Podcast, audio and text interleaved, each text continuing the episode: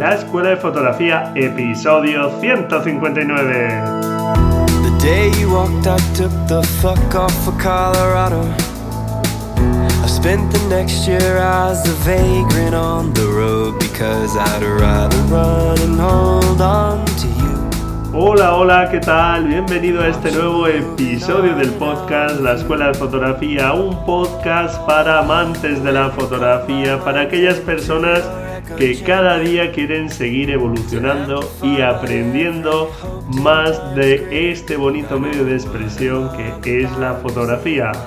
Bueno, ¿qué tal? Espero que todo vaya muy bien. Yo aquí con esta voz un tanto tocada. Ya sabes que yo soy un debilucho para esto de la garganta y la verdad es que estamos toda la familia, todas las niñas y yo estamos igual, ahí con nuestros moquetes y la garganta. Así que bueno, pues no me he librado, sin duda. Y bueno, pues hoy tenemos un episodio que, bueno, llevaba tiempo con la idea de hacer y que en algún momento alguno de vosotros me habéis comentado para hablar sobre temas legales, sobre los que generalmente nos surgen bastante dudas. Y hoy contamos con dos abogados expertos en estos temas que sin duda creo que nos van a aclarar muchas cuestiones sobre pues nuestros derechos y obligaciones como fotógrafos a la hora de capturar nuestras fotografías, vídeos, etc. Y sobre todo si aparecen personas, como por ejemplo pueden ser disciplinas como la fotografía de calle.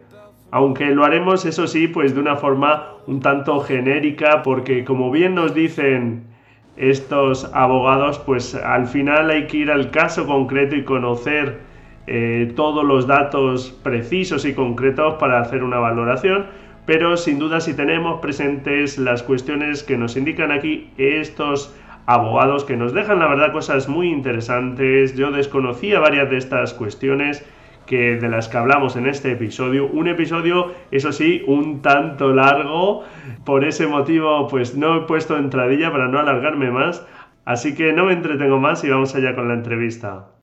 Hoy contamos con dos abogados expertos en imagen, Fernando Aransay y Borja Vidaurre, del despacho de abogados Aransay y Vidaurre, ubicado en Madrid y especializado en medios audiovisual y entretenimiento. Fundado por expertos allá por 2003, Aransay y Vidaurre es un despacho de, que presta servicios sobre propiedad intelectual y derechos de imagen tanto en el ámbito jurídico como de gestión nacional e internacional. Cuentan con cientos de clientes del ámbito de la producción y distribución cinematográfica, fotografía, vídeo, televisión, internet, publicidad, en fin, cualquier producción eh, artística y sin duda es todo un placer tenerles hoy aquí para que nos aclaren muchos de estos temas legales que siempre tenemos muchas dudas. Bienvenidos, Borja y Fernando. Muchas, gracias, Muchas gracias. Muchas gracias. Nos apabullas, nos apabullas con tanto Oye, pero es que es así, vamos, solo hay que ver ahí vuestra página de, clientes y, bueno, casi no cogen ahí en la página un montón de gente. Es fruto de la edad.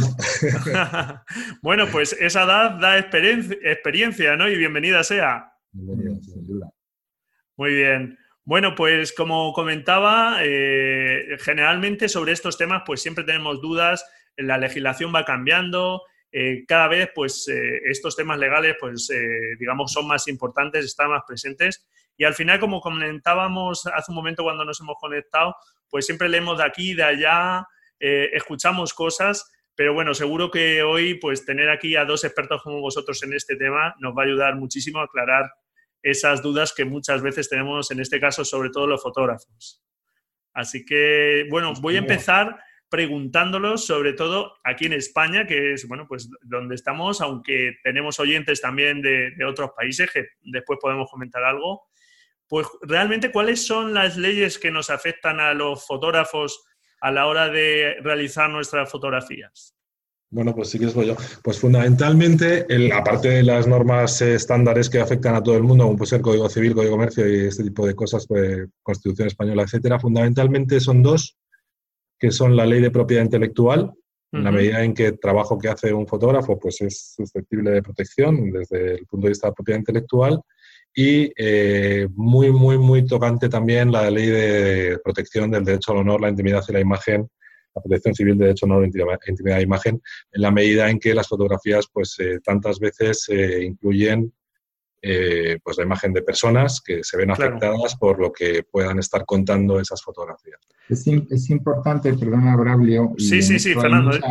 hay mucha confusión. Es importante tener en cuenta que las dos normas fundamentales que ha invocado Borja implican dos eh, conjuntos distintos legales, no son estancos, pero una cosa es la propiedad intelectual que como autores de nuestras fotografías tengamos sobre ellas y los derechos que permiten luego que se hagan copias o que se haga un póster o que se haga una portada de un libro o de un disco, de lo que fuere.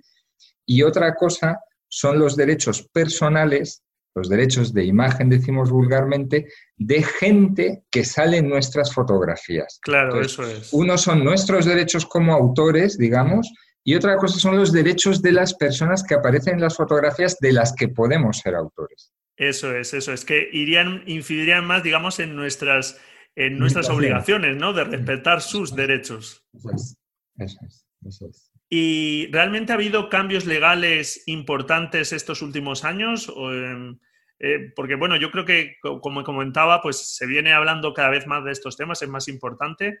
¿Ha habido realmente esos cambios? Pues yo me atrevo a decir que no. No, bueno, me atrevo, nos interesa. Me atrevo a decir que no. Sí que es verdad que en la ley de honor, intimidad e imagen hay una referencia en cuanto a, a perspectiva que debe de, se debe de mirar cómo se, cómo se protegen los, esos derechos o cuáles son las limitaciones que afectan a los demás respecto a los derechos que cada uno individualmente tiene, hay una referencia concreta a lo que la sociedad pueda pensar en un momento determinado. De tal manera que esos derechos pueden ir variando. El, el, ámbito tanto objetivo como subjetivo de protección de esos derechos depende de lo que una sociedad en concreto pueda eh, entender en un momento determinado. Y por ponerte un ejemplo, pues, eh, ahora mismo entiendo que el uso de los teléfonos móviles, el, en cierto modo tan, tan brutal, ¿no? Tan brutal uso de los teléfonos móviles, el, cómo ven los, los, los, menores que están eh, accediendo a los móviles, cómo, cómo ven o cómo consideran que se debe de proteger el ámbito de la intimidad o de la imagen de las personas, yo creo que era más débil que lo pudiera ser hace 15 o 20 años en los que mm, pues, eh, una persona te hacía, le, hacías, le ibas a hacer una foto y te miraba con mala cara y ya sabías que estabas haciendo algo mal, ¿no? Hoy en día, ¿cuántas veces te puedes encontrar con que hay un chaval que mientras estás hablando te está grabando y dices, ¿qué está pasando?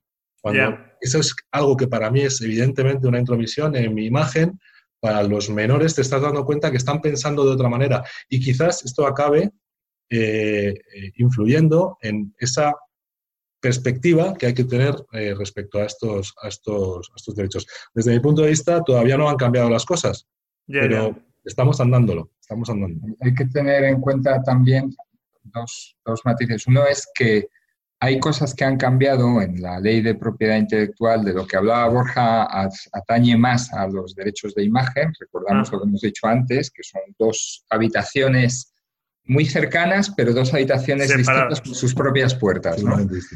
Eh, lo que decía Borja quizás sea más aplicable a, a lo del derecho de imagen. En propiedad intelectual sí hay cambios porque constantemente hay directivas y ajustes, pero son cambios más de matiz o de detalle técnico que no tienen implicaciones para lo que podamos hablar aquí en un foro como el que estamos. Y luego, por otro lado, también eh, vemos que hay conductas a las que todavía puede atender las normas que tenemos, aunque, ir, aunque hay que ir ajustando. Así, por hablar de lo mismo en lo que habla Borja, por ejemplo, el que se haga fotografías de señoras por debajo de la falda en el metro o en las escaleras era una conducta que antes era pues impensable, ahora con la facilidad del teléfono bueno, el Código Penal, la Ley de Derecho a Honor, en principio pueden proteger a las víctimas de esos abusos, de esas conductas, pero es previsible que quizás haya que afinarlas y eso da lugar a una reforma o alguna norma específica, e igual que en esto, en otras cosas como los ejemplos que ha puesto Borja.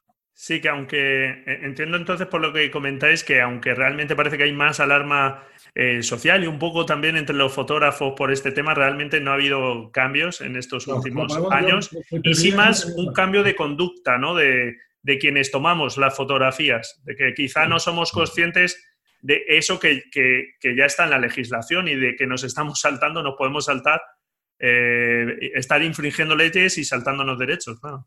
Sí, sí, yo creo que en efecto hemos sembrado una semillita al principio de la pregunta, pero la realidad es que mm, eh, grandes, en grandes líneas no ha habido, no hay cambios. Seguimos estando exactamente igual respecto a derechos de honor, intimidad de imagen que pudiéramos estar hace 25 años. Y otra cosa más, Aurelio, esto que estamos diciendo en general es común a todos los estados occidentales civilizados, por decirlo de algún modo. Ajá. Aunque cada estado tiene sus leyes y demás, desde luego en lo que es el, el entorno europeo son muy similares por fuerza y en lo que es el entorno occidental en sentido amplio son muy semejantes. No sé si... Las, nociones son prácticamente universales. Ya, ya, sí, los conceptos de los que estamos hablando son muy parecidos con los matices de, que, mm, digamos, en cada país que pueda tener la legislación. De un poco más dura, menos dura. y en cuanto a Latinoamérica, ¿sabéis cómo está el tema? Porque tenemos muchos oyentes también de Sudamérica, Argentina, Chile, Uruguay. Podemos, podemos, todo lo que podamos decir, excepto en la, en la, concreción de la ley de propiedad intelectual en España, que bueno, pues puede tener sus matices respecto a, a leyes de propiedad intelectual en otros países. En lo que son los derechos fundamentales, estamos hablando de derechos fundamentales a nivel universal reconocidos en la Carta de Derechos Fundamentales Universales y por tanto en, Sudamérica son exactamente igual que aquí. Yo tengo la suerte de dar clases a, a muchas personas que vienen de Sudamérica a hacer másters en España, alguno en concreto, una clase que damos de propiedad, de derecho al honor, intimidad e imagen, y reconozco en sus preguntas y en sus propias respuestas que, estamos, en, estamos en, la misma, en la misma línea. Que la situación es parecida. Sí. Muy bien. No idéntica. En toda Hispanoamérica, sí. Muy bien. Eh, bueno, ya habría que entrar naturalmente en cada país, en cada cuestión concreta, pero, pero bueno, digamos que de norma tenemos una situación que podría llegar a ser similar. Y por ir ya a casos prácticos, y vamos a empezar por esas obligaciones, ya hablaremos de nuestros derechos, pero vamos a ponernos en el punto de vista de mm, nuestro como fotógrafos, en este caso, antes de hablar de nuestra obra, de la defensa de los derechos sobre nuestra obra el temido caso de tomar fotografías donde aparecen eh, personas en el espacio público, tal y como estamos eh, comentando. Y bueno, pues pienso sobre todo en disciplinas como la fotografía de calle, ¿no? Donde pues uno eh, puede pedir permiso o no pedirlo, pueden aparecer personas, no aparecer, ser reconocidas o no ser reconocibles porque están de espaldas o porque están muy lejos o lo que sea. realmente Mm, ¿Qué pasa ahí? ¿Qué leyes afectarían y qué recomendaciones nos dais? Pues estamos de lleno en honor, intimidad e imagen. A ver, yo creo que va a ser duro lo que te voy a decir a ti, Braulio, como fotógrafo que eres y a, los, tus seguidores. Bueno, más que duro, pues lo que hace falta es ser realista, porque, oye, hay que conocerlo. Yo creo que la, premisa, la premisa fundamental es que nadie tiene eh, por qué soportar que su imagen sea captada eh, por un tercero si no es con su consentimiento. Yo creo que esa es la premisa fundamental. Tanto en espacio público como privado, ¿no? Premisa fundamental. Nosotros tenemos derecho a guardar nuestra imagen sin que sea utilizada por los demás, sin nuestro consentimiento, salvo que se den determinadas circunstancias que nos obliguen a los terceros, no a los fotógrafos, sino a, los, a todos nosotros, a todos los que tenemos ese derecho de protección de nuestra propia imagen, que nos obliga a tener que aceptar que terceros puedan captar esa imagen. Insisto, premisa mayor, nadie tiene por qué soportar que su imagen sea captada sin su consentimiento. Salvo que sean determinadas circunstancias que nos obliguen a tener que aceptar que se produzca eso que se llama, se denomina ya en sí mismo una intromisión, una intromisión en nuestra imagen. Esa intromisión en nuestra imagen puede ser legítima o puede ser ilegítima. Pero la legítima cuando haya circunstancias que legitimen que eso suceda. Como puede suceder, por ejemplo, cuando una persona ya ha perdido su derecho a la imagen, entre comillas, porque su imagen ya es pública. Desde luego, el presidente del gobierno ya no tiene derecho a la imagen, no es su imagen lo que se protege. Sí que es verdad que hay que saber diferenciar entre lo que es la imagen y lo que es la intimidad. Tampoco tenemos por qué soportar que haya intromisiones en nuestra intimidad. Hay veces que la captación de nuestra imagen en momentos de nuestra intimidad no está permitida, pero no ya porque sea la imagen lo que está siendo eh, eh, agredido, sino porque es ese ámbito de la intimidad que no permite que se haga público lo que está sucediendo. Eh, insisto, ejemplo de personas que tienen que soportar la captación de su imagen, la notoriedad. Otro ejemplo importante es que nos veamos inmersos en circunstancias que tengamos que soportar que se capte la imagen. ¿Por qué? Por un derecho superior, por ejemplo, a la información. Si estamos participando en una manifestación, en, me invento, en Cataluña, en la que estamos haciendo una actividad pública en medio de la calle y sucede algo que es noticiable y que es eh, eh, de interés público, claro. pues tendremos que soportar que nuestra imagen sea captada a pesar de que no nos pueda interesar. Sí, en ese caso el derecho a, la información estaría por encima de nuestro derecho.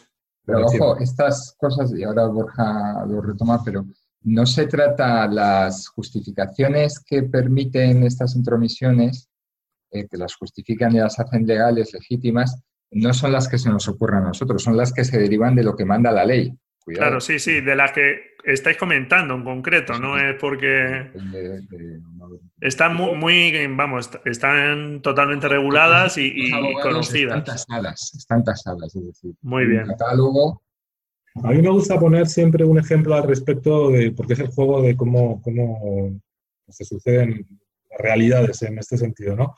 Que es cuando se capta eh, la imagen de personas, por ejemplo, están en el tercer anfiteatro de un estadio de, fútbol. Que evidentemente están eh, allende, eh, no se les tiene por qué ver, no se tiene por qué saber que están allí, pero la realidad es que hay cámaras que permiten hacer un zoom y recoger la imagen cara íntegramente. Reconocible totalmente. En el tercer anfiteatro, ¿no? Eh, mm, insisto, para mí la premisa inicial, salvo que, por ejemplo, en el. Explicar todo esto, ¿no? Salvo que, por ejemplo, en la entrada pueda poner que es, susceptible de, captarse tu imagen y que el hecho de que tú entres allí, pues pueda suponer, que no sé si lo pone, ¿eh? me lo estoy inventando. en los conciertos de rock lo pone. lo pone, por ejemplo, ¿no? si se nos preguntara si fuera a hacer un concierto que fuera a ser grabado, nosotros exigiríamos al organizador del evento que, que avisara a las personas que entran allí que puede ser grabado.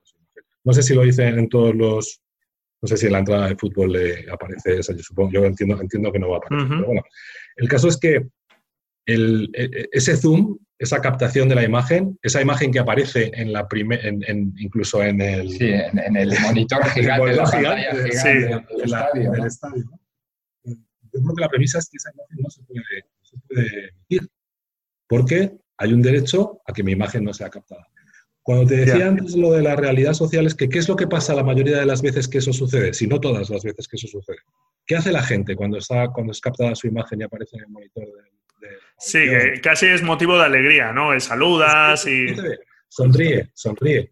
¿Eso qué significa? Eso significa dos cosas. Uno, que esa persona que sonríe, que anima a la persona y, señala, está dando su consentimiento, está, dando su, está demostrando que no le preocupa, que no le perjudica, que no le molesta que esa imagen sea captada y, sea, y se haga pública, al revés, le gusta.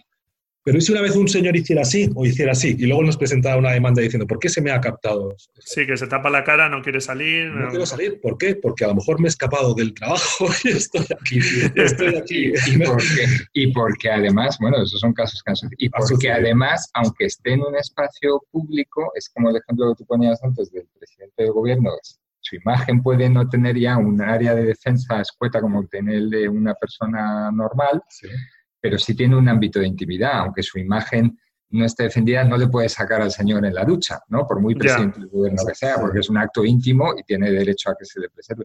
Y aquí el señor que está en el tercer anfiteatro o en el segundo anfiteatro puede esperar legítimamente que no se cuente con su imagen porque no tiene ninguna relevancia para informar del partido. Otra cosa que es, otra cosa sería quizás que te inviten al palco presidencial, donde ya puedes asumir estando sentado al lado del presidente de tal equipo y del otro y no sé qué, y a lo mejor el rey, porque es el final de la Copa del Rey, pues puedes dar por sentado que van a captar tu imagen y, no podrías invocar, oiga, yo no esperaba, yo no contaba. Claro, y otra cosa sucede evidentemente si resulta que yo estoy viendo el partido de fútbol, estoy en la primera línea de los asientos y el que está pasando por delante mío es Cristiano Ronaldo en el, en el propio partido de fútbol. Yo soy un mero accesorio de esa imagen de Cristiano Ronaldo. Y, no se puede exigir al fotógrafo que ande borrando la imagen de todas las personas que aparecen.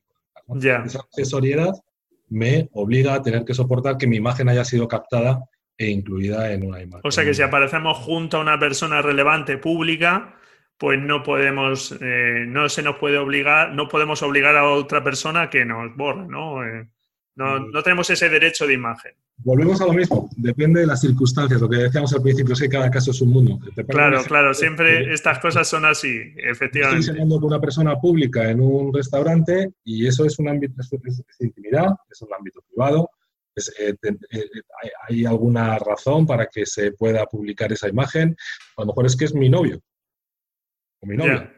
Y por tanto es una relación absolutamente de intimidad que en principio no debería de salir del restaurante en el que estamos. ¿Por qué captar mi imagen y hacerla pública y divulgarla en un medio de comunicación a la que van a tener acceso miles y miles de personas?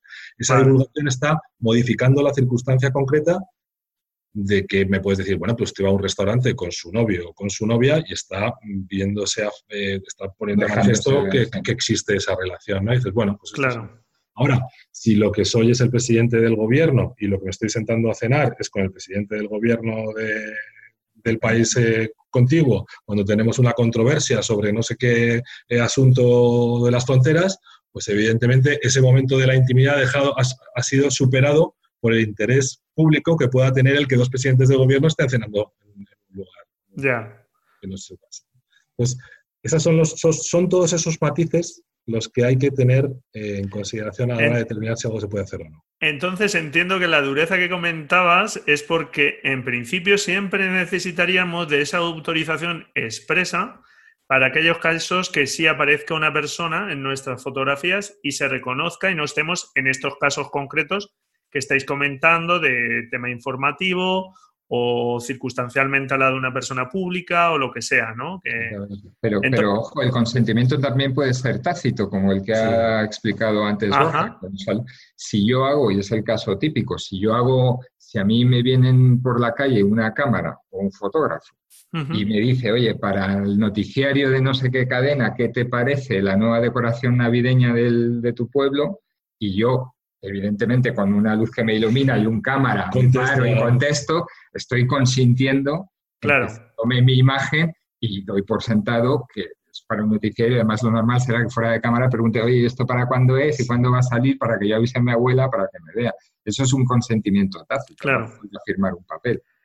Lo que pasa es que, por ejemplo, pienso que en la fotografía, como eh, capturamos o podemos capturar mm, imágenes fijas, un frame, eh, mm. Imagínate que alguien parece que nos ha dado como el consentimiento y nos ha visto fotografiarle, le hemos fotografiado y, o sea, no nos ha dicho nada, hemos hecho la fotografía, parece que había ese acuerdo tácito, yo publico la imagen en algún sitio y después esa persona eh, pues nos dice que, hemos violado su derecho y nosotros alegamos que parece que había un consentimiento mm, en la mirada o en el gesto y ella dice que no, ¿Qué pasaría aquí? ¿Cómo, cómo tendríamos que actuar? Algún pleito hemos tenido sí, hemos tenido por eso Pues, eh, cada caso es un mundo. A ver, hay, otra sí, claro, entiendo. Aquí vamos a hablar un poco en general. Naturalmente, hay que ir a la situación concreta, la persona concreta. Eh, por desgracia, pues no podemos entrar en los casos concretos, pues estamos hablando un poco siempre hipotéticamente y siempre, yo sé que para vosotros es un esfuerzo doble porque, claro, estamos hablando, bueno, tampoco os pido como una reflexión súper concreta, sino un poco, pues naturalmente dando esa, pues esas varias opciones de respuesta que hay, que yo entiendo que, queda así la cosa un poco más abierta, pero es que es así, naturalmente, porque... Sí, por supuesto. Es así. Nos, vamos de la premisa mayor que te he dicho antes, que es la de que hay que pedir permiso, a otra premisa que es la de qué es lo que sucede en realidad, el día a día, qué es lo que pasa en el día a día. Claro. ¿Cuál genera verdaderamente problemas el captar una imagen en la calle? Me imagino que tú irás también muchas veces por ahí, ¿no? Captar una imagen en la, calle en la que aparece gente andando por ella y tú lo que estás haciendo es una fotografía, pues incluso. Sí, de un monumento, Sí, por ejemplo, de un monumento o, artística, meramente artística, ¿no? y aparecen personas. La realidad es que la gente no demanda. Claro. No demanda, nadie se mete en un pleito contrata a un abogado, contrata a un procurador para reclamar qué cantidad, cuál es el daño. ¿no? no, sucede, eso no sucede. Ahora, eh, depende de, las circunstancias, porque cuando esa imagen se asocia a una información en concreto que tiene un fondo o tiene un trasfondo o está hablando de algo en concreto que sí que puede perjudicar a las personas que aparecen en esa imagen, estamos en una circunstancia completamente distinta que sí que puede animar a determinada persona que ha aparecido en esa imagen, que en otras circunstancias no diría nada, así reclamar, porque se le está asociando con algo en concreto. Si me invento, ¿no? Si estamos hablando de los delincuentes de, que en la calle Atocha hay mucha delincuencia, me vuelvo a inventar, eh, se pasan drogas, no sé qué, y coges una imagen de archivo en la que aparecen personas andando por la calle Atocha, pues esas personas se pueden ver afectadas, se pueden ver... Eh, claro, eh, sí, porque se está asociando un poco su imagen ¿no? a, esas circunstancias que nada tienen que ver con ellos, claro. Eso es, eso es. Y eso, ese tipo de, demandas sí las hemos visto muchas veces, hemos trabajado para medios. Claro. Por eso, por ejemplo, en las eh, fotografías que en periódicos o imágenes que en noticieros ilustran noticias sobre la plaga de obesidad, se tiende a poner a gente de espaldas o sin que se le vea el rostro o sin que sea reconocibles porque todavía hoy se entiende que el ser obeso puede ser eh, tildado de algo denigratorio en el orden social o algo que no agrada o que uno no quiere verse en esas, etc. Entonces también ahí están los usos de prudencia. Sentido común. claro, claro. Aplicar el sentido común. Que a veces es ir más allá de lo estrictamente necesario o de lo que sería asumible y defendible en un eventual pleito. Pero claro, otra cosa es que quieras tener un pleito. Claro.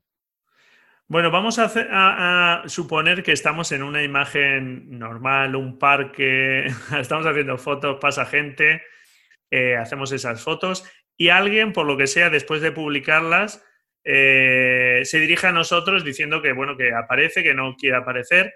Supongo que, la lógica es, pues, eliminar esa foto y ya está, ¿no? Y, bueno, pues decirle que lo sientes, ¿no? Quizá que no pretendías que violar ningún derecho, sino que, bueno, eh, si realmente, pues eso, no, no has intentado hacer eso, sino que simplemente, pues, ha sido casualidad o aparecen determinadas personas. No sé cuál es vuestra recomendación, si quitar inmediatamente la foto, pedir disculpas o, esperar y decir, bueno, pues si quieres que, no sé, ir a más, si quieres ir a más, ya veremos qué pasa, no sé ahí. Bueno, habrá que valorar la trascendencia de la aparición de la persona en la fotografía, si, si tiene interés para el fotógrafo en concreto respecto a la noticia que está, que está contando, ¿no? Si es que está contando una noticia. O la imagen. Sí, puede ser una imagen, digamos, no, no, no, eh, que no es de ninguna noticia, no es informativa. Es simplemente eh, por gusto un aficionado está tomando unas fotos y aparecen pues dos personas en un banco cercanas pues y reconocibles, digamos. Sí, reconocibles. De hecho, tenemos tenemos la experiencia de una demanda presentada por una de esas dos personas porque estaba con una persona que no era su novio formal. Ya, te entiendo. ¿eh? lo he vivido, lo tengo. esa, demanda, esa demanda la he, tenido que soportar desde el punto de vista del, medio de comunicación, que ha recibido esa reclamación porque es que mm, acaba de usted desvelar parte de mi intimidad. Quizás, insisto, el tema de la imagen la gente no lo protege con tanta, no le da tanta relevancia a la imagen, ¿no? Pero sí a los momentos que representan la, imagen cuando es captada. Ah, claro, muchas veces eso no lo podemos saber de antemano, naturalmente. Claro que no, claro que no. Hay, una, hay otro punto que sí que es trascendente. Cuando decías, han cambiado las cosas, hay una cosa que sí que, que sí que ha cambiado y que sí que se ve más a menudo en las sentencias o en las decisiones judiciales que puede haber al respecto de estos temas, ¿no? Que es la facilidad que hay para evitar que aparezcan personas en, los, en las fotografías, en, las grabaciones de vídeo, etcétera. Hace 25 años no era tan sencillo a lo mejor editar. Ahora, es, muy fácil editar. Y por tanto, mm, tantas veces se terminan los juicios o las, eh, las argumentaciones de los juicios diciendo, pero si usted solamente tenía que haber editado esa fotografía y haber borrado esa imagen que si no me equivoco, hasta las aplicaciones que tenemos a nuestra disposición, nuestros propios hijos o los niños tienen la posibilidad de editar la imagen y quitar el fondo de las personas que aparecen detrás. Entonces, esa, esa realidad sí que es un cambio y sí que es eh, eh, pues, eh, algo que nos puede exigir comportarnos de una determinada manera. Entonces, a tu pregunta era muy clara. Si alguien nos reclama que quitemos la imagen, yo por principio le haría caso. Y luego esperar que no vaya mayores, ¿no? Sí.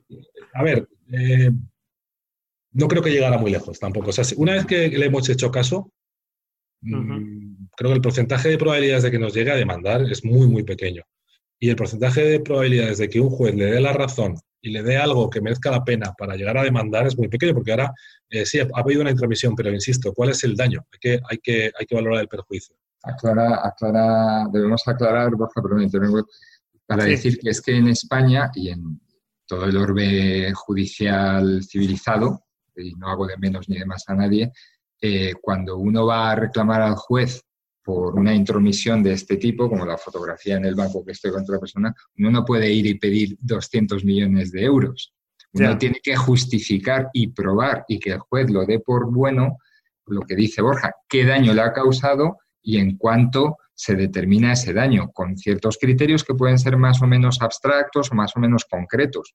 Pero desde luego nadie espere que porque salga su imagen en el banco de repente se va a hacer millonario revocando un consentimiento que dio pero que no consta, o simplemente porque la fotografía ha tenido una repercusión en estos días viral, podríamos decir.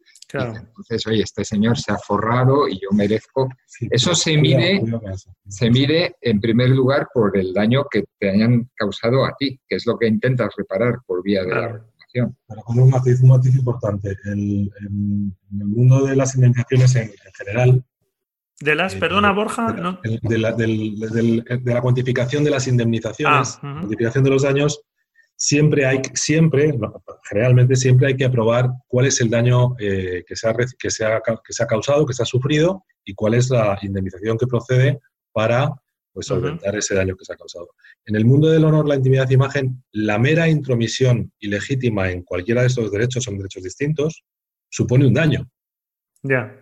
Luego ya no tengo que demostrar el daño, el daño se ha causado. La captación ilícita de mi imagen supone un daño para mí. Ahora, el establecimiento de la, cuantía de esa indemnización es algo a valorar. Una de las eh, formas de valorar ese daño es la divulgación que ha tenido esa imagen. La aparición de mi imagen en un medio de comunicación eh, televisivo o generalista, pues implica de por sí una indemnización muchísimo más grande que la que pueda tener que yo haya captado la imagen de un tercero, la haya puesto en mi página web, por ejemplo. Ya. Porque la dimensión es menor. Entiendo que, bueno, por lo que estamos comentando, que la, em, el permiso verbal o un gesto, demás, está bien, pero si no logramos, por ejemplo, registrar eso de alguna forma, pues eh, en un determinado momento también se nos puede volver en contra y la única solución sería, entiendo, mm, realmente válida, sería un consentimiento eh, expreso firmado ¿no? por, esa persona. Eso es lo óptimo, claro. Eso es lo, óptimo, Eso es lo que, eh, digamos, te exime a ti, en, todo caso, ¿no? De, ya da el consentimiento expreso de esa persona o esas personas para aparecer. Claro, del caso que comentabais de, por ejemplo, borrar personas, claro, si, si es algo casual, pero fijaros que muchas veces los fotógrafos podemos incluir personas porque transmiten algo a la imagen, ¿vale? Desde el punto de vista expresivo, no tanto concerniente a que tengan que ser esas personas en concreto, pero sí expresivo. Por lo tanto, claro, ahí, si es algo, digamos, accesorio que te, te han colado o, bueno, lo has hecho a, adrede, pero no expresan nada, pues a lo mejor incluso quitarlas, que yo lo digo muchas veces, hacer una fotografía minimalista, cuantas menos cosas eh, tenemos que, que realmente influyan en el mensaje, tanto mejor. Pero hay muchas veces que, claro, digamos, se mete con un, con un fin, ¿no? Y en estos casos, pues eliminarlo no tendría sentido, a no ser que en todo caso, como nos, eh, estamos hablando, pues recibamos alguna queja de esa persona. Pero, fíjate, por ejemplo, eh, y a ver si Borja está de acuerdo conmigo, el caso de este señor fotógrafo que hace fotografías de multitudes desnudas, que posan en una ciudad, o sea, y hay cientos de personas, hombres y mujeres desnudas, yo creo que ni siquiera le hace falta que le firmen un papel porque es obvio que en la conducta que tú llevas a cabo de desnudarte, de ir, de posar donde te están diciendo entre 200 o 1000 personas desnudas como tú, está claro que has consentido. Claro, claro. Oiga, yo estaba aquí desnudo, de pie, en medio de 500 personas, y me ha dicho, no, es, obvio, y ese es un consentimiento tácito que a mi modo de ver es, es inobjetable. Claro. Sí, sí, sí. Sin embargo, lo que tú dices, una sonrisa o un, gesto que te haga así, a lo mejor no es. Hombre, si, le pillas el gesto, a lo mejor mirando a cámara, con una pose súper posando, no sé, queda como más claro el gesto, pero si la persona no mira a cámara o está mirando en otra dirección o tal, claro, ya ahí, digamos, si solo registras ese momento, no queda ese, ese digamos, ese permiso y, luego hay que tener cuidado, y le cedo la palabra a Borja, porque no todo el mundo puede consentir por sí mismo. Y estoy pensando sobre todo en los menores. No, los menores son fundamentales Claro, sí. Yo tenía por aquí apuntado para, para, haceros esta pregunta porque entiendo que, claro, que el caso de los menores es especialmente grave, ¿no? la aparición de menores en nuestras fotografías. Ahí el consentimiento entiendo que tiene que ser de los padres o tutores, en ese caso. Así es, el procedimiento es complejo porque ni siquiera los padres o tutores eh, pueden por sí mismos eh, otorgar ese consentimiento. Es, oh. muy complicado, es muy complicado. sí, sí. la utilización de la, imagen de un menor, el, hacer pública su intimidad, el contar cosas que puedan perjudicar su honor, eh, son, mm, si fuéramos cualquier tercero no menor, son derechos que nosotros mismos podemos permitir a los demás que se produzcan atentados contra ellos. ¿no? Me voy, me alejo para luego volver. ¿eh? Yo no puedo permitir que me corten una pierna. No te puedo permitir que me cortes una pierna. Ese daño no puedo permitirlo.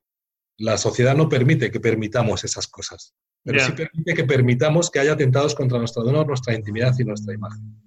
Primera línea distinta de lo que es los daños que se pueden causar a otro tipo de bienes, como es pues, la integridad física de uno, ¿no? La integridad moral, que es la que está detrás del honor, la intimidad y la imagen, sí podemos permitir que haya esas intromisiones con respecto a nuestros derechos.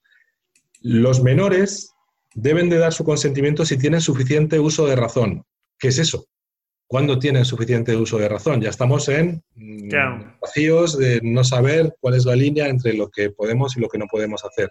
Si no tienen suficiente uso de razón, tienen que pedir permiso hay que pedir la autorización de los padres o tutores, como tú decías, quien corresponda en cada momento. Pero en ese momento, siendo eso así, los padres y los tutores tienen que trasladar al Ministerio Fiscal que van a consentir que un tercero se intrometa en el derecho al honor, la intimidad o la imagen de los menores a los que representan. Fíjate dónde estamos. ¿eh? Fíjate dónde estamos.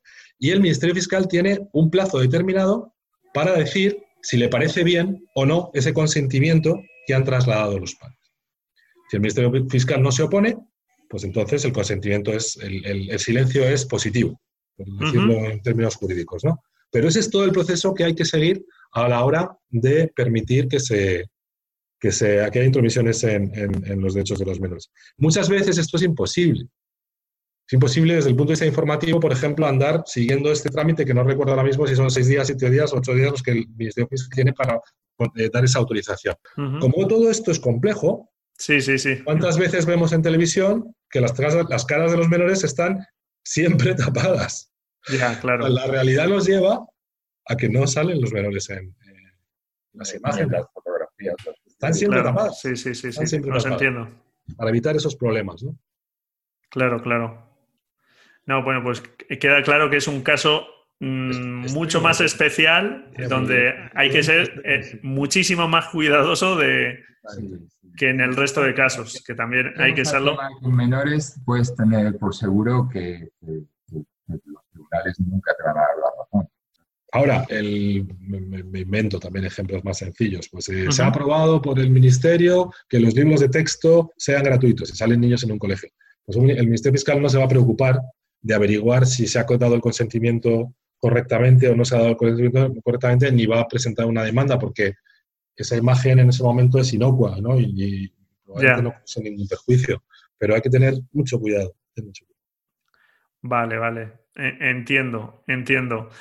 Cuando realmente eh, un fotógrafo sí puede vivir de sus fotografías, entiendo que hay sí o sí, por ejemplo, fotografía de, de retrato, moda, no sé qué, que, que, bueno, pues puedes hacer en un estudio, ahí sí que sí o sí, lo ideal sería ese permiso por escrito, para, bueno, pues no tener problemas. Entiendo, ¿verdad? Sí, sí, eh, yo, vamos, claramente. Permiso expreso y además de los dos, en el caso de que estén compartiendo la tutela o la patria potestad son padres, los dos eh, cónyuges o progenitores o... Eso en el caso de que sean menores. Sí, en el caso de que sean menores. Para publicidad, por ejemplo. Pero es que yo viví un caso de un pleito, por ejemplo, en que la madre creo había consentido y el padre en una portada de un disco.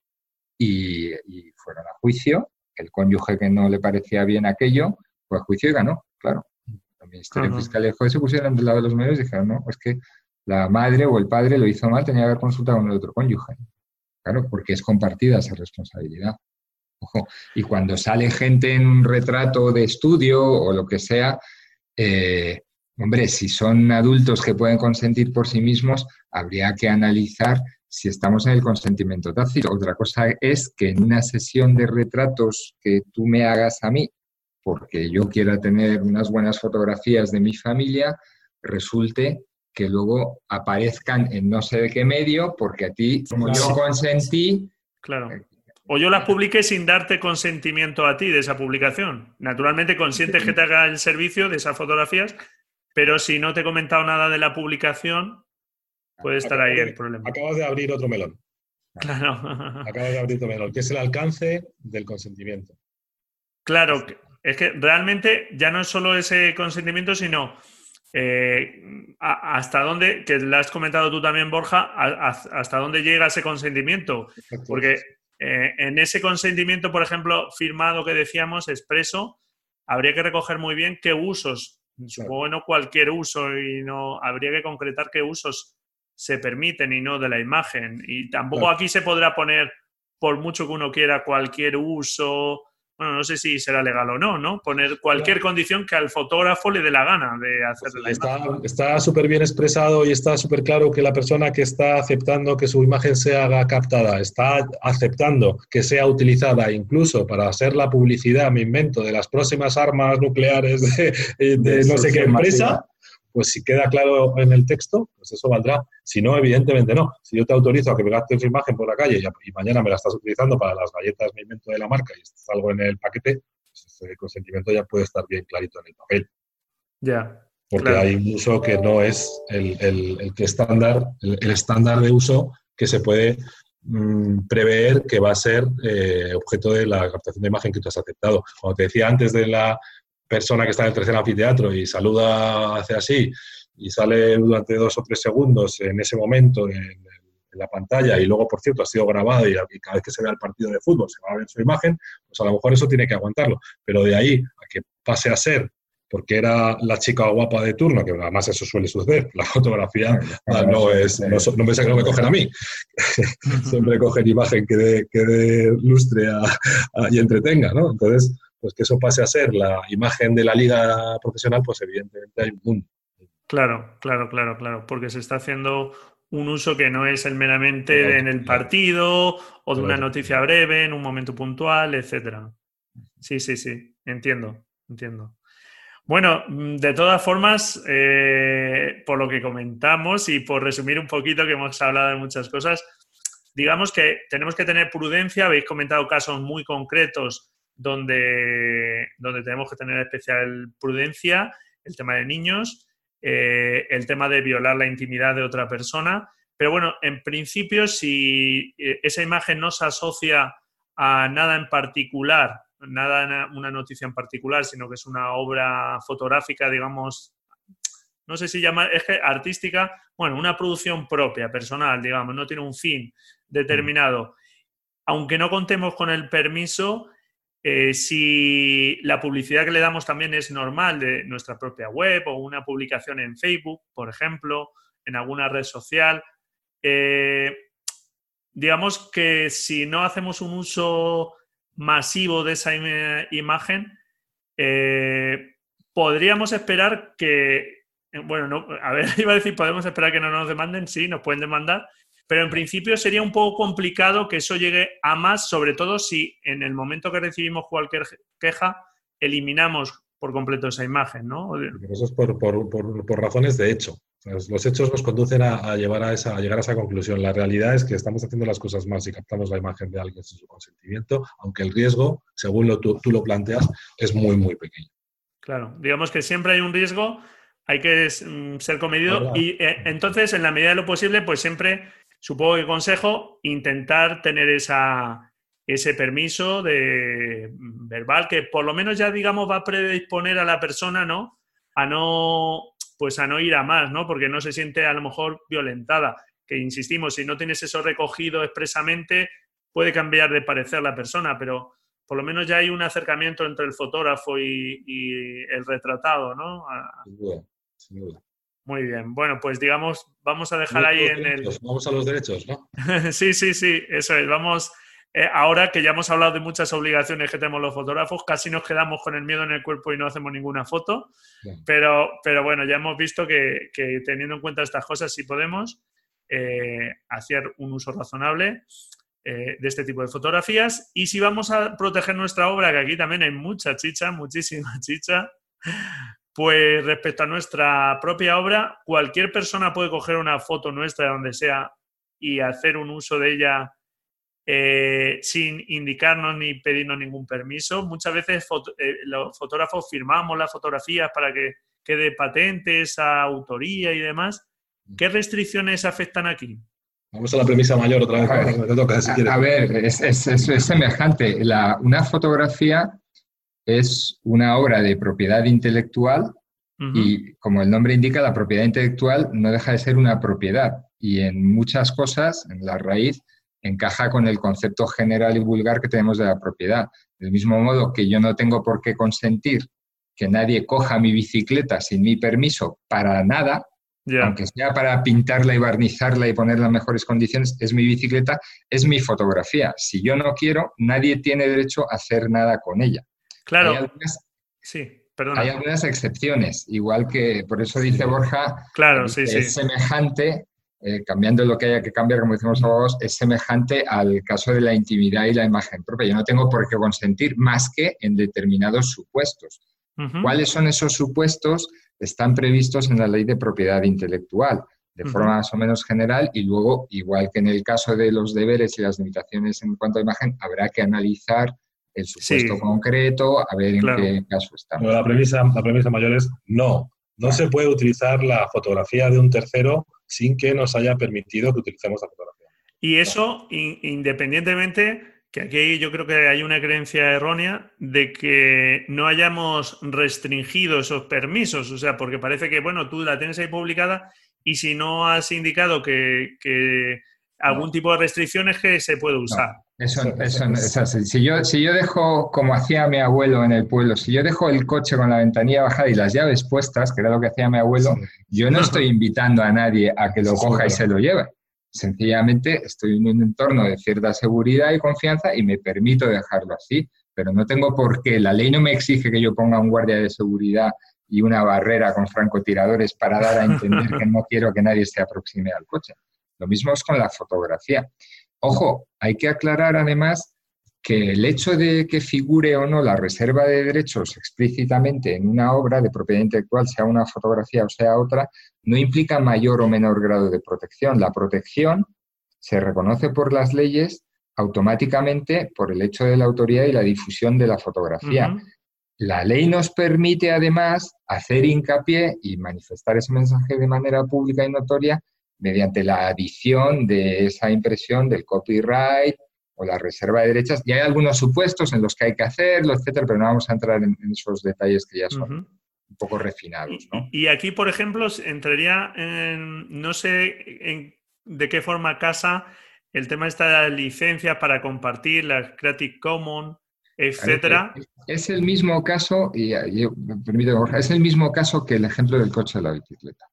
Las licencias de Creative Commons o cualesquiera otras que se nos ocurran no significan la negación de la propiedad intelectual, sino al, revés, son justo lo contrario, son un hecho, un acto de ejercicio de, claro, si, si, si Borja, por ejemplo, aquí en su casa, permite que quien quiera pernocte en el salón, y deja las puertas abiertas, se pone un cartel fuera y dice, oye, si vienes a pernoctar, puedes venir a dormir. Y puedes venir y desayunar mientras cojas las cosas de este armario y no de la nevera. Eso no significa que Borja haga dejación de su derecho de propiedad. Al revés, hace un acto de ejercicio de su derecho de propiedad que afirma en el sentido de que quienes cumplan estas condiciones pueden beneficiarse de la propiedad que es mía, de mi salón, pernoctando en ello. Entonces, esto es exactamente lo mismo. Y en contra de, lo, de la mala noción que hay por ahí de, no, esto significa que no hay propiedad intelectual. No, significa justo lo contrario, porque el dueño te permite, puedes hacer una explotación en las condiciones que el dueño te permite y además te las está acotando. porque hay un catálogo de tipos de licencias en este sistema de Creative Commons o en otros similares que dicen, oye, si lo haces sin ánimo de lucro, no sé qué, no sé cuántos, te permito, si no, no te lo permito. Claro. Es un ejercicio claro de propiedad intelectual. Cuando venga el cuando venga el dueño de esa fotografía a reclamarte algo a ti, tú lo que tendrás es que justificar, pero si tú dejaste esa fotografía bajo estas circunstancias, y eso claro. es para que tú lo puedas utilizar, a mí ya no me puedes decir nada. Claro. Sí, sí, mientras te atengas a esos permisos que, te ha dado eh, con esas licencias, que naturalmente hay que conocer porque hay distintos tipos de licencias, no nos otorgan todos los permisos. No, tengo que poner que no autorizo para que se utilice más que... No, no es al revés. O sea, lo que estoy diciendo es cómo considero, cómo puede usted considerar, sin tener que dirigirse a mí, ni buscarme, ni pedirme autorización, que puede usted utilizar mi fotografía, o cualquier otro eh, bien objeto de, propiedad intelectual en unas determinadas circunstancias que hemos establecido. Y hay, y hay es, Y hay excepciones, igual que en el ámbito del derecho de imagen, Borja proponía el ejemplo del presidente de gobierno que tiene que soportar que su imagen sea usada con mayor facilidad y amplitud que cualquiera de nosotros tres. Hay excepciones que, como hemos dicho antes, se derivan de la ley que te dicen, bueno, sí puedes usar una fotografía que tenga autor, y sin el consentimiento de su autor en determinadas circunstancias. Por ejemplo, en el caso típico, el derecho que llamamos de cita. Yo puedo escribir un libro de arte y decir, voy a analizar, o en un documental y utilizar fotos fijas, voy a analizar el estudio eh, de la luz en las fotografías de los autores, de los reporteros de guerra de la guerra del Congo, de los años 70 pues fulano aprovechaba la jungla, no sé qué, y pongo esas fotografías simplemente para cita, para discusión científica o investigación o doctrinal o de enseñanza. Hay unos fines que están... Claro, estarán bien catalogados para no salirnos de ahí. Evidentemente, la ley protege ese uso, o lo permite, mejor dicho, porque no es el uso central. Yo no estoy vendiendo reproducciones de esta fotografía, estoy vendiendo quizá un libro de 150 páginas en las que en una, dos, tres o cinco salen las fotografías o fragmentos donde se aprecia esos detalles o esas cuestiones que yo quiero mostrar a mi público. Pero eh, en, ese, en esos casos, aunque sean a tamaño pequeñito, ¿no deberían contar con el, permiso expreso del autor? o quien tenga... Tienes que indicar el autor y la fuente. Tú tienes que decir, esta es la fotografía de Robert Capa, de no sé qué, no sé cuántos, o de Magnum, es que como en muchos libros veo yo con permiso de, no sé, del museo no sé quién, o de los hijos de tal fotógrafo, que supongo que tienen los derechos. ¿De qué los derechos? Porque, porque en esos libros puede estar, puede ocurrir muchas cosas, pero principalmente las siguientes. Una de dos, o que quien esté editando el libro sea especialmente cuidadoso y no quiera asumir ningún riesgo de estar en el supuesto en el que cree no estar o a la inversa y que le falte un hmm. permiso, o porque a lo mejor ese libro, aunque aparezca la fotografía, no está y el editor es consciente dentro de los supuestos que permite la ley. ¿Eh? Porque si yo me dedico a hacer pósters para venderlos en la Gran Vía con una fotografía tuya de no sé qué cosa, pues no lo puedo hacer libremente porque yo no estoy en ninguno de esos supuestos, no estoy citando, analizando, informando de, de noticias de actualidad, etcétera, que son los supuestos que permite la ley. Estoy haciendo una explotación comercial monda y lironda de algo que no es mío. Ya, por ejemplo, de, de, autorizaciones eh, legales, establecidas legalmente y que seguro que os interesa, no por el uso de vuestras fotografías, sino porque vosotros vais a poder utilizar otras obras en vuestras. Es la la, divulgación de una fotografía o de cualquier otra obra en un espacio público. Si tu fotografía resulta la pared de la Gran Vía, porque está incluida, en, me invento, en el anuncio de, yo qué sé, puede haber en, en, un determinado momento en Navidad. Sí.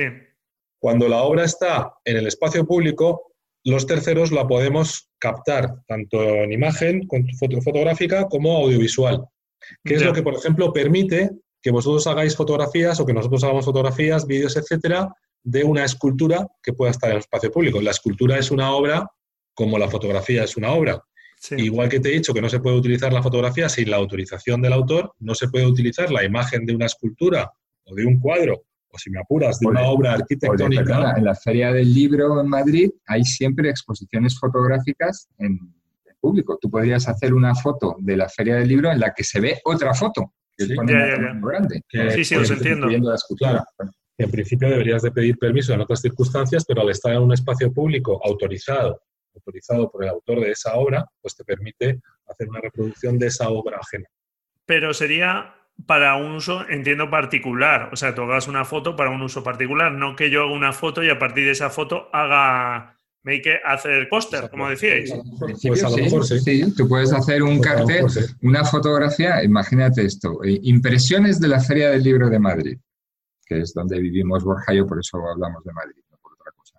Ahí hay una exposición, como decimos, todos los años, en fotografías de gran tamaño de los temas que, que consideren el año. Tú podrías hacer una serie hecha por Braulio, por Braulio Moreno, que diga impresiones de la Feria del Libro de Madrid. Y en unas verse unas casetas, verse unos árboles de, el Parque del Retiro y en otras que se vean las fotografías de esa exposición, una, dos o, media. De, ahí hacer una fotografía sobre la, sobre, la, fotografía y exclusivamente sobre la fotografía y empezar a divulgar esa fotografía en medios y explotarla como tal, como si fuera tuya, porque es tu foto de la foto, pues hay una cosa que se llama el abuso de derecho, que probablemente impediría que esto sucediera.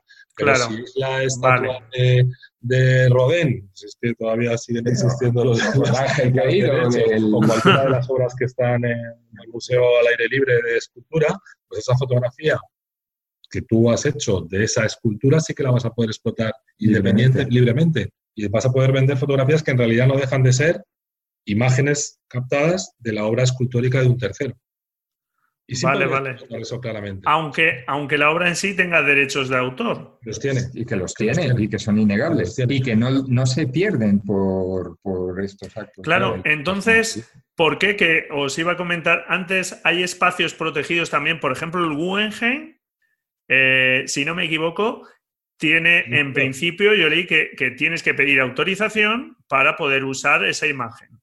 No. ¿El interior? El interior. Ese mismo supuesto lo he oído yo de amigos de en Valencia, que les ah, pretendían cobrar por algunas de las obras que hay ahora en el...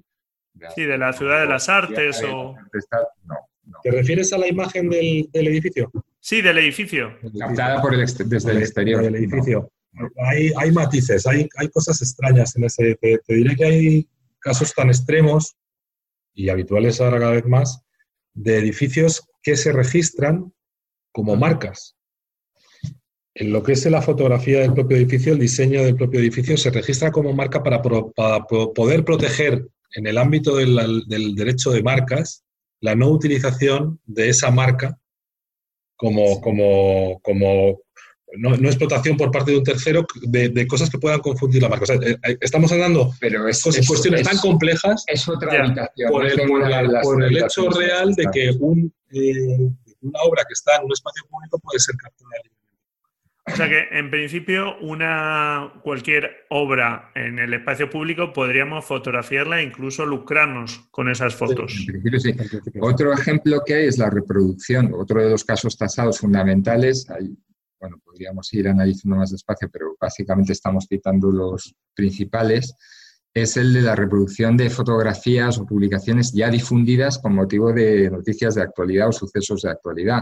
La foto de, no sé, de Tejero, que está en el interior de un edificio, aunque sea público, con una pistola en el estrado del Congreso, una vez que su autor la ha difundido a través de un primer medio de comunicación, nosotros podemos reproducirla a meros fines informativos en nuestros otros medios.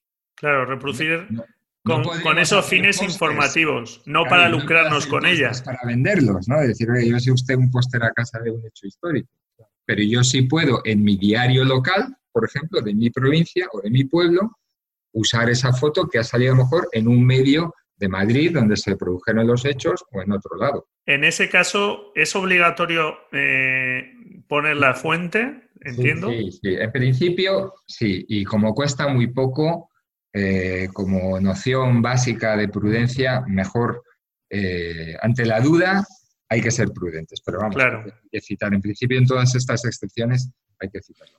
Los interiores de edificios, por ejemplo, si son de acceso público y no está recogido que no podemos hacer fotos, entiendo que se aplica lo mismo. No. Ya El, interior no. No, no, pero. Vale, porque nos quede claro, ¿eh? Yo por ir a otro caso. Matices importantes, matices importantes. O sea, las obras, la, la, especificidad de la ley que permite que se capten las obras que están en vías públicas. Si no están en vías públicas, no se pueden captar. Ahora, eh, estamos hablando de las obras, estamos hablando de propiedad intelectual. Las cosas, las cosas, mm, si no son obras, no son objeto de propiedad intelectual y no tienen derechos de imagen. Vale. Eh, espera, espera, no, tienen derechos de propiedad. Bueno, vale, bien, sí, sí, sí, No tienen derechos de imagen. Las, personas tenemos derechos de imagen. Lo que, quiero decir es que si yo te dejo entrar en mi casa y te dejo que hagas fotografías o no te dejo que hagas fotografías o no, o no discutimos si hago ustedes fotografías o no, y tú haces fotografías de mi sofá, mi sofá no tiene derechos de imagen. No puedo impedir que tú hagas, eh, hayas captado una fotografía de mi, de mi sofá una vez que ya la has captado y la puedas eh, publicar. Incluso vender. ¿Eh? ¿Perdón? Incluso vender. por supuesto, por supuesto. Lo que, lo que podemos es convencionalmente, por vía de acuerdo, poner limitaciones a las cosas. Te pongo otro ejemplo. Y en ese caso, perdona que te eh, me interrumpa, Borja, por si te vas a otro ejemplo, en ese caso, es que no te creas que concibo yo ese tema de que alguien pueda entrar en mi casa, hacer una foto, como tú dices, de mi baño, de mi spa, si es que tuviera un spa, no lo tengo, pero. Y, después vender esa foto. O sea, yo me supongo que me podré oponer de alguna forma a ello, ¿no? te podrás oponer siempre y cuando se pueda considerar que hay una intromisión en tu intimidad. Ajá. O sea, si esa foto lo que está es atentando contra tu intimidad, porque lo que está es demostrando algo que tú eh, quieras proteger ante terceros que no quieres que se sepan de, de, tú como persona dentro de tu intimidad y la sociedad considere que además tú tienes derecho a proteger eso porque es normal que lo quieras proteger, no quiero poner ejemplo porque se me ocurren de los más eh, diversos y anecdóticos, ¿sabes? pero que nos los podemos imaginar todos, pues oiga, eh, no tiene usted por qué entrar y los calzoncillos que yo en concreto me gusta ponerme para irme a dormir, ¿no? porque eso forma parte de mi intimidad. Pero la cosa en sí no tiene eh, derechos de imagen ni tiene propiedad intelectual. Hay que tener en cuenta también que la propiedad intelectual tiene una vigencia temporal. Quiero decir, un museo de arte medieval, todos los objetos que hay dentro del museo de arte medieval han perdido la protección de propiedad intelectual. Por, el mero paso del tiempo. Luego no hay una protección de propiedad intelectual. Ni siquiera el propietario de esos objetos puede defender ante terceros que no se puedan hacer fotografías de los mismos porque la ley de propiedad intelectual le ampara porque él tenga los derechos de propiedad intelectual de esos objetos porque esos objetos ya no están protegidos. Sin embargo, convencionalmente, a la entrada del museo, lo que podemos llegar a un acuerdo es en el que usted puede entrar aquí, usted no puede hacer fotografías. Claro, que es el típico aviso que nos encontramos en la entrada de prohibido tomar fotografías, pues, etcétera. Entonces hemos llegado a un convenio y el incumplimiento de ese convenio implica la indemnización por incumplimiento de ese convenio, pero ya no estamos en propiedad intelectual, ni mucho menos en derechos de imagen. lo que está diciendo Borja, y hay que tenerlo presente, es que primero, los derechos de imagen los tienen las personas, todas las personas, pero solo las personas, ¿vale? Que es la habitación de los derechos de imagen, una ley. Los derechos de propiedad intelectual los tienen los dueños de cosas, de obras que son susceptibles de propiedad intelectual y no todas las cosas son susceptibles de propiedad intelectual. por muy bonito que sea eh, el acabado de las baldosas de mi salón, probablemente, salvo que sea un diseño exclusivo de, tapies o de no sé quién, eh, no tienen propiedad intelectual y por tanto no están protegidas, como el ejemplo del sofá que ponía Borja, no están protegidas. Como el sofá no es una persona, no tiene derechos de imagen, punto. Como el sofá no es vamos a darlo por sentado que es así. No es una obra de propiedad intelectual, podría ser lo que lo haya hecho Dalí, que no sé qué tal, pero como no lo es en principio, tampoco está protegido por la ley de propiedad intelectual. Entonces, fin de la cuestión, no hay protección y no tengo por qué andar calculando si sí, si puedo, si no puedo, lo que sea. Otra cosa será si yo he entrado sin el permiso, si eso es una intimidad, puede ser incluso una responsabilidad delictiva, o si porque hemos pactado unas condiciones y luego yo las he inobservado, me hago responsable de una consecuencia. En el caso que creamos que se han violado nuestros eh, derechos sobre nuestras imágenes, que hoy día pues hay usos incluso por organismos oficiales, que esto la verdad que sí es llama mucho la atención cómo se usan imágenes sin consentimiento de los autores y violando derechos sobre las obras de los autores y que y, bueno pues eh, realmente si detectamos uno de esos casos ¿qué nos aconsejaríais hacer eh, para defender nuestros derechos? ¿Qué, ¿Cuál sería el procedimiento? En caso de que nos sintamos afectados por alguna intromisión en nuestro honor o, algún atentado contra nuestros derechos de propiedad intelectual como fotógrafos en el segundo caso, como meras personas en el primero, eh, como dice Borja, lo razonable es acudir a un experto, a un profesional, en principio un abogado, que nos pueda dar una referencia de dónde estamos y de cuál es la situación de partida.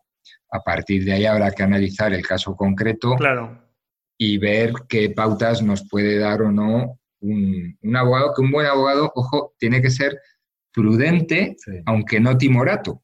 No es lo mismo. Hay que ser prudentes, pero no timoratos. Si efectivamente se ha transgredido nuestro derecho, está bien que queramos reaccionar, ¿vale? No hay por qué venirse abajo ni abstenerse si pensamos que la ocasión lo merece, pero hay que valorar el coste no solo económico, sino, como decimos nosotros a menudo, de dolor de cabeza, que es un coste muy real, o de noches sin dormir, o de sentirse incómodo, respecto al objetivo final al que razonablemente podemos aspirar. Si yo me voy a meter en todo esto solo por un euro o lo que sea, me puede valer la pena. No, ojo, dicho esto, diré que, por ejemplo, recientemente Borja ganó de modo brillante un juicio audiencia, en una audiencia provincial en la que no pedíamos ni un solo euro. Lo único que se pedía era la restitución del honor de un señor que se había visto indebidamente maltratado, se había producido una intromisión en su honor que él no entendía que no tenía por qué transigir y el tribunal, la audiencia estuvo de acuerdo. Y ahí lo que se pidió es una reparación moral y pública de parte de quien había cometido esa ilegalidad aunque no pedíamos y no obtuvimos ni un solo duro por euro. No, se pedía nada. Poder, se pedía precisamente la satisfacción era la de poder presentar una sentencia que decía que lo que se había dicho de mí era incorrecto y cuando se me había acusado de determinadas cosas, pues eran incorrectas. En cuanto a quizás lo que más os puede afectar a vosotros, porque eso sería desde el otro lado, desde el punto de vista de los fotografiados o de los captados, ¿no? El, volvemos a lo mismo. Yo creo que es valorar la posición en la que tenemos para no andar dando palos de ciego, dar más pasos de los que son necesarios y de primeras, eh, pues presentar la reclamación ante quien haya que presentarla para que se deje, se cese en la intromisión en, la propiedad intelectual de uno. O sea, que se deje de utilizar esas imágenes o se retiren del medio de comunicación que corresponda, de la web que corresponda o de la red social que corresponda. Lo, cual no quita que después pidamos los daños y perjuicios que estimemos oportunos. que, hayan, de lo que haya sucedido anteriormente y que serán ampliados si no se ha reaccionado por parte del infractor, lógicamente. Porque si ante la eh, reclamación se sigue haciendo, pues el, daño va, aumenta o persiste. Sí. No sé si los ejemplos han valido para... sí, yo creo que sí. Además, bueno, hay mm, varias de estas cosas, por ejemplo, yo no, las tenía tan claras, sin duda. Y bueno, yo creo que hemos dado un repaso importante por, bueno, pues por las cuestiones más importantes a tener en cuenta. Siempre la prudencia, naturalmente por delante, y, sobre todo, pues también al final, que esto yo sé que para vosotros es un ejercicio eh, difícil porque eh, no se pueden afirmar las cosas con rotundidad porque, como venimos diciendo a lo largo de toda la entrevista, cada caso hay que analizarlo, es un mundo. Y bueno, a eso os dedicáis vosotros eh, en Madrid, en vuestro eh, gabinete. Y bueno, pues vamos a dejar por ahí el enlace a, vuestra web, aransai y, Y, bueno, ahí mm, atendéis todo tipo, dais estos servicios que hemos comentado y lleváis ya pues la tira de años dando estos servicios. Más de 25 años cada uno, yo creo. Yo por lo menos que soy más mayor que, aunque se me vea más joven, en realidad soy más mayor que, que Borja, llevo más de 25 años. más. Y bueno, estáis ubicados en Madrid, pero realmente dais servicio, pues eso, a toda España, incluso tenéis clientes internacionales. Sí, hoy en día las, distancias no son problemas, se puede hacer todo por teléfono, por mail, por videoconferencia y tenemos clientes en el extranjero igual que los tenemos aquí. Y siempre es una buena idea asesorar a hacer las cosas. Asesorarse, sale más barato asesorarse que tener que enfrentarse a un pleito no deseado o a una indemnización que, a la que nos condenen por, por descuido o por mala praxis. Claro, claro que sí, claro que sí. Pues vamos a dejar por ahí vuestra web. Mm, en el apartado de contacto pueden contactar con vosotros. Vamos a dejar también vuestro correo electrónico. Muchas gracias, Gabriel. Ha un placer. Hasta luego. Y bueno, pues espero que te haya gustado este episodio. Como has podido comprobar, son cosas algo complejas, pero creo que nos han explicado a grandes rasgos pues, las cuestiones más importantes tanto de nuestras obligaciones como de los derechos que tenemos sobre nuestra producción fotográfica. Y bueno, pues para cualquier consulta, eh, ya sabes que nos aconsejaban Fernando y Borja eh, informarnos, asesorarnos por expertos. Y si tienes alguna duda, alguna consulta a ellos mismos desde su página de contacto en su web, pues puedes hacerles llegar alguna consulta y seguro que por su parte encantados de ayudarte. Y como has podido escuchar, pues el consejo fundamental es la prudencia, pedir el permiso siempre que se pueda, lo ideal de forma escrita, sino al menos pues esa comunicación verbal y en todo caso si recibimos alguna queja pues andar prestos a retirar esa fotografía, eliminar a esa persona de una fotografía, etcétera. Y bueno, pues con estas indicaciones, estas recomendaciones estoy seguro que puedes desarrollar tu actividad fotográfica, digamos, con normalidad. Así que espero que te hayan resultado todo esto muy interesante. Continúa con tus fotografías, continúa fotografiando, ya sabes que es algo necesario para seguir mejorando. Y nada, encantado si me dejas tu valoración y tu reseña en iTunes, tus comentarios y tu me gusta en iBox. Felices fotografías y nos escuchamos la próxima semana. A ver si ya tengo la garganta totalmente recuperada. Adiós.